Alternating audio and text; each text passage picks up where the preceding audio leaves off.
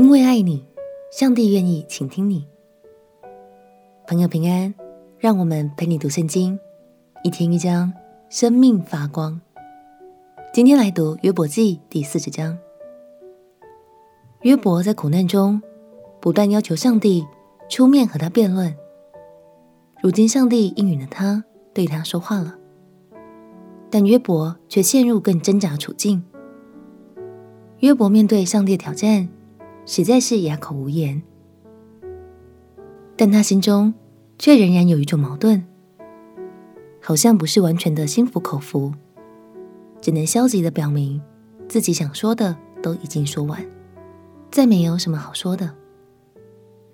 面对这样丧气的约伯，上帝又会如何回应他呢？一起来读约伯记第四十章。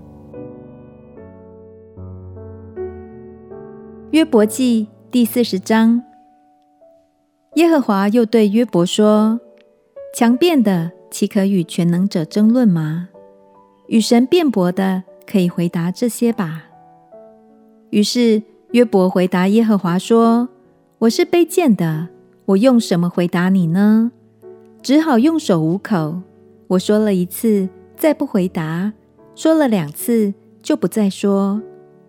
于是耶和华从旋风中回答约伯说：“你要如勇士束腰。我问你，你可以指示我。你岂可废弃我所拟定的？岂可定我有罪，好显自己为义吗？你有神那样的膀臂吗？你能向他发雷声吗？你要以荣耀庄严为装饰。”以尊荣威严为衣服，要发出你满意的怒气，见一切骄傲的人，使他降卑；见一切骄傲的人，将他制服；把恶人践踏在本处，将他们一同隐藏在尘土中，把他们的脸蒙蔽在隐秘处。我就任你右手能以救自己。你且观看河马，我造你也造他，他吃草与牛一样。他的气力在腰间，能力在肚腹的经上。他摇动尾巴如香柏树，他大腿的筋互相联络，他的骨头好像铜管，他的肢体仿佛铁棍。他在神所造的物中为首，创造他的给他刀剑，诸山给他出食物，也是百兽游玩之处。他伏在莲叶之下，卧在芦苇隐秘处和水洼子里。莲叶的阴凉遮蔽他，溪旁的柳树环绕他，河水泛滥，他不发战；就是约旦河的水涨到他口边，也是安然。在他防备的时候，谁能捉拿他？谁能牢笼他，穿他的鼻子呢？因为约伯心中有了惧怕，懊悔自己过去口出狂言作为。所以他的态度变得非常消极，不想再面对。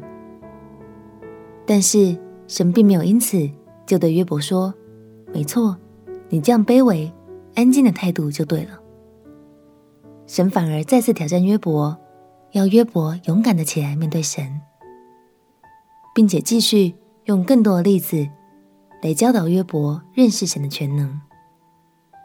亲爱的朋友，一段关系的建立，通常是透过谈话而展开。相信神愿意给予我们发言的机会，就写明了神有管教、有教导，同时他也很看重我们与他之间的关系。鼓励你，别再错过这样的机会，每天都借着祷告来到神的面前，与他说说话吧。我们一起来祷告，亲爱的耶稣。虽然你知道我所说的话不一定正确，但你总是包容我。谢谢你，让我能借着祷告和你对话。未来我也要继续和你建立紧密的关系。祷告奉耶稣基督圣名祈求，阿门。就算再忙，都别忘了花点时间用祷告跟上帝谈谈心。陪你读圣经，我们明天见。耶稣爱你。我也爱你。